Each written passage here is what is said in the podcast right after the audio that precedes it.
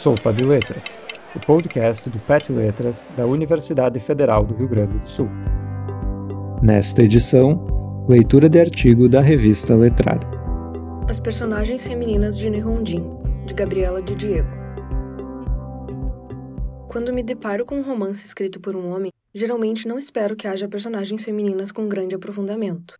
Nesses casos, costumam ser personagens superficiais e unidimensionais. O autor não descreve seus sentimentos e sua importância é limitada a estar orbitando a vida de um homem. Logo, qual foi minha surpresa ao ler Nihonjin, romance publicado por Oscar Nakazato em 2011?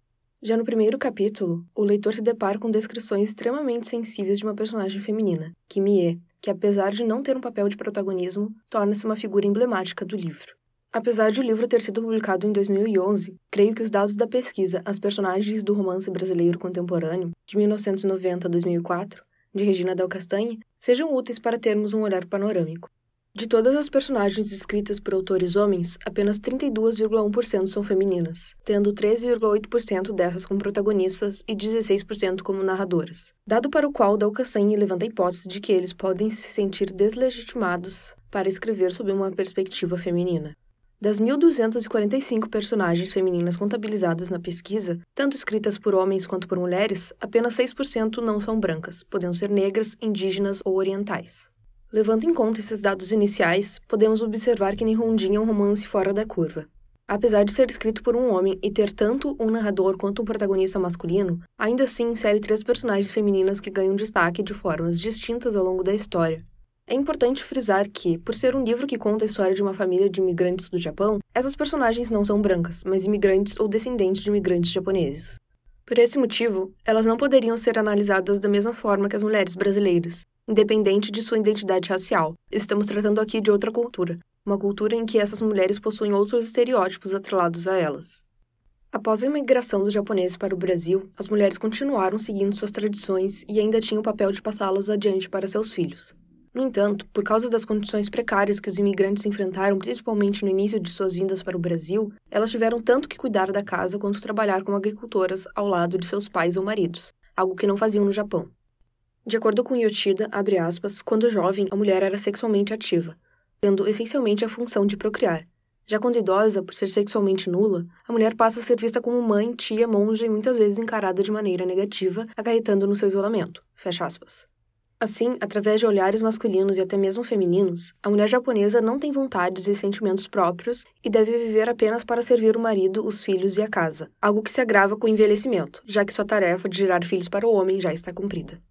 Uma vez que uma das personagens que analisarei é uma filha de imigrantes, vale se estender um pouco mais nesse tema. Abre aspas. As filhas possuem mais limitações. Podem estudar em outra cidade, desde que fique sob os cuidados de parentes. Isso mostra apenas uma continuidade do que as mães mesmo passaram, pois tudo que lhes era permitido fazer ou se movimentar, seja de uma cidade a outra ou de um país a outro, ela deveria fazê-lo sob a égide da família. O casamento entre brasileiros e japoneses era totalmente proibido pelas famílias japonesas. Fecha aspas. À luz dessas informações, torna-se fácil relacioná-las com as personagens femininas de Nihonjin e reconhecer alguns dos estereótipos naturalmente atrelados à mulher imigrante no livro. Apesar de algumas se encaixarem na definição de dona do lar japonesa, elas não são unidimensionais e não estão lá só por estar ou para servirem de personagens de apoio para os homens. Pelo contrário, são aprofundadas pelo autor, que chega a dedicar capítulos inteiros de seu curto livro para desenvolvê-las. Cada um dos sete capítulos conta uma parte da história da família de Hideo, um homem japonês que veio ao Brasil e construiu sua família aqui. O narrador é um dos netos de Hideo, Noboro, um homem do século XXI que não se limita a enxergar as mulheres através da lente de seu avô, que tem a mente presa no Japão do século XX. É nesse cenário que três personagens femininas ganham destaque e aprofundamento no livro, surpreendendo o leitor: Kimie, Shizui e Sumie. O que essas três mulheres têm em comum é o fato de terem sido vítimas do machismo específico da cultura japonesa vindo especialmente de Hideo, Kimie foi sua primeira esposa, uma das integrantes do grupo familiar que precisava ter para poder vir para o Brasil como migrante e trabalhar como agricultor. No entanto, o desejo dela nunca foi de deixar o Japão, algo que teve que fazer pelo marido, que constantemente se irritava com a delicadeza e a falta de aptidão de Kimie para os trabalhos braçais requeridos na fazenda. Shizui foi a segunda esposa de Hideo e a mãe de seus filhos, uma mulher que veio ao Brasil com sua própria família e foi obrigada a casar com ele por ser a vontade de seu pai. Ela nunca teve a chance de refletir sobre o caminho que gostaria de ter seguido em sua vida, continuando ao lado do marido até o fim. A última, Sumie, é uma das filhas de Hideo e Shizui e a mãe do nosso narrador. Foi a única mulher do romance que conseguiu se livrar das amarras sociais da cultura japonesa, criando sua própria história, o que a levou à expulsão da família por Hideo. Kimie é uma personagem interessante, pois Noboro, o narrador, não a conheceu, já que ela morreu bem antes de seu nascimento. Praticamente, o primeiro capítulo inteiro do romance, que narra o estabelecimento do grupo familiar de Hideo no Brasil, se dá através da perspectiva de Kimie, que é recriada através de memórias passadas para Noboro ao longo do tempo. Dessa forma, ela existe quase por inteiro como fruto da imaginação de Noboro, que se vê capaz de recuperar o contexto da época em que Kimie viveu e revivê-la através de vários retalhos. A partir de uma foto vista por Noboro, a personagem é descrita da seguinte maneira: baixinha, magrinha, encolhida e com olhos assustados. Hideo a caracteriza como uma pessoa fraca e medrosa, servindo até como motivo de seus risos ao relembrar do episódio em que ela esperou pela neve no inverno do interior de São Paulo. Para ele, era uma mulher boba e inútil. Com pouquíssimas informações sobre Kimie, Noboro começa a tentar dar vida e pensamentos para essa mulher que chegou de paraquedas no Brasil dos anos 1920. Era alguém que gostaria de ter sua opinião valorizada pelo marido de vez em quando, que tinha seus próprios sonhos, apesar de saber que seria impossível realizá-los, pois era a vontade de Hideo que seria satisfeita sempre que precisava se conter para não irritar o marido com suas perguntas inúteis sobre o Brasil, e que se surpreendia imensamente toda vez que recebia algum gesto de ternura vindo de Hideo. Quando Kimie ficou um tempo doente, Hideo chegou à conclusão de que ela, aspas, não tinha jeito, que deveria ter se casado com uma mulher forte que aguentasse o trabalho da lavoura, que estava perdido com ela. No final das contas, quem realmente se dispôs a ajudá-la com motivos altruístas foi sua amiga Maria, uma mulher negra que também trabalhava na fazenda, mas com quem Hideo a proibia de se relacionar. Além de trabalhar, Kimie tinha o dever de preparar todas as refeições dos dois homens da casa e só poderia comer quando eles estivessem satisfeitos. Nuances de sua sexualidade vêm à tona no momento em que Jintaro, o agregado, procura conforto em seu corpo, abraçando-a por trás.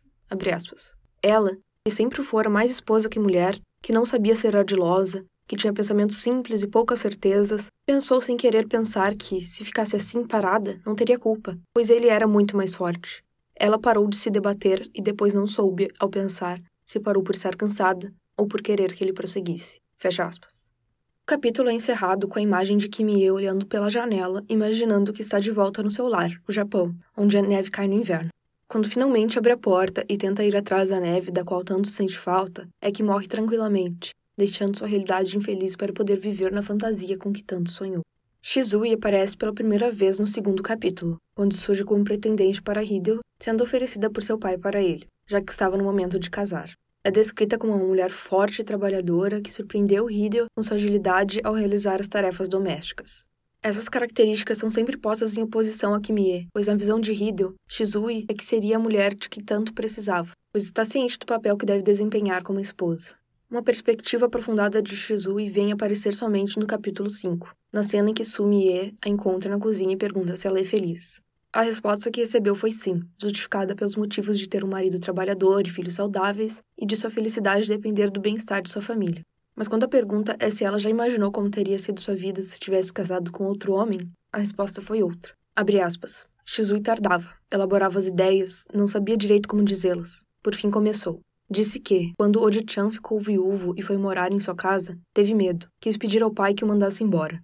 Não o fez porque de nada adiantaria. Seus receios não alterariam uma decisão do pai, Conhecia o de Chan da colônia, via-o nos trabalhos do cafezal, via-o com Kimie, via que a tratava com rispidez, e ela estava sempre triste. Conhecia a fama que tinha de homem severo, intransigente. Não lhe tinha simpatia. Por isso, quando o pai lhe disse que se casaria com ele, ficou assustada. Tentou argumentar que não estava preparada, que alguém havia lhe dito que se casar com homem viúvo atraía má sorte, mas foi em vão. Fecha aspas. Esse é o único momento do livro em que conseguimos saber de fato como Shizui se sentiu em relação ao seu casamento com Hideo. Mas ela, apesar de ter as inseguranças que teve no início, é alguém que, talvez mais do que ter se conformado, conseguiu ser feliz, à sua maneira, dentro do contexto que foi reservado para ela. Sumie, uma das filhas de Hideo e Shizui, a mãe de Noboro, nosso narrador, cometeu um pecado imperdoável aos olhos do pai. Fugiu de casa com um homem não japonês, um gaijin. Como dito anteriormente, o casamento entre brasileiros e japoneses era proibido pelas famílias japonesas. E histórias sobre mulheres que o fizeram mesmo assim e foram expulsas da família são contadas para impedir que qualquer uma faça o mesmo. Então, Sumie, ao se apaixonar por um brasileiro, tentou encarar o relacionamento como apenas uma diversão juvenil, um amor que nunca poderia viver de verdade, teria que esconder de sua família para sempre. Quando Fernando, o amor de Sumie, a pediu em casamento, ele estava disposto a fugir com ela se essa fosse a única maneira de ficarem juntos. Sumie sempre teve medo de seu pai e de ser expulsa de sua família, pois amava a todos. Quando combinou sua fuga com Fernando pela primeira vez, os pensamentos de que traria desonra e tristeza para sua família vieram à tona e a impediram de ir embora, deixando aquele amor para trás. E logo Sumie foi obrigada a se casar com algum dos homens japoneses apresentados a ela por seu pai, que ofereceu a eles como se fosse uma mercadoria. Ela nunca foi feliz ao lado de seu marido, apenas fez o que deveria: lhe dar filhos e cuidar da casa. Não podia trabalhar. No entanto, dez anos depois que se despediu de Fernando, o reencontrou e decidiu que agora não perderia a chance de ser feliz novamente. Abre aspas. Escreveu ao marido uma carta de poucas linhas, que era um bom homem e um marido exemplar, que os filhos eram bons, mas que isso não era o suficiente para fazê-la feliz, e por isso os deixaria para viver com um homem que amava, o homem com quem deveria ter partido dez anos antes, um homem que o pai não aceitaria, pois era gaidin. Noboro, ao contar a história da mãe, se revolta em diversos momentos por ter sido deixado por ela.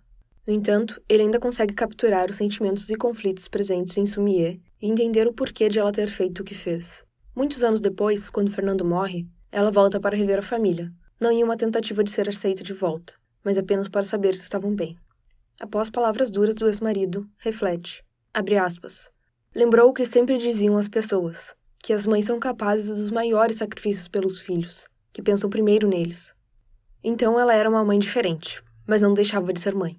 E se renunciasse ao homem que amava para ficar com os filhos, eles, inversamente aquilo que acontecera, seriam responsáveis pela sua infelicidade. Não seria justo. Todos a julgavam, punham sobre seus ombros o peso da culpa, mas ela se recusava a carregá-la. Fecha aspas. Quando Sumie tentou rever seus pais, Shizui morria de saudade e tudo o que queria era recebê-la, mas Hideo se manteve firme e não permitiu, arrancando lágrimas da esposa. Pelo menos, Sumie pôde partir tranquilamente sabendo que fez o seu máximo para conseguir se despedir dos familiares que nunca deixou de amar. A partir da análise dessas três personagens, podemos perceber que elas fogem do retrato esperado de mulheres não brancas na literatura brasileira. Conseguimos enxergar além dos estereótipos. São mulheres que têm sonhos, vontades e desejos explícitos no romance. Oscar Nakazato se preocupa com essas vozes femininas que por tanto tempo ficaram caladas na literatura brasileira. Espero que obras como Nihonjin continuem surgindo para nos emocionar e que em algum dia não fiquemos mais surpresos ao vermos mulheres sendo bem representadas em livros escritos por homens, pois essa deverá ser a regra, não a exceção.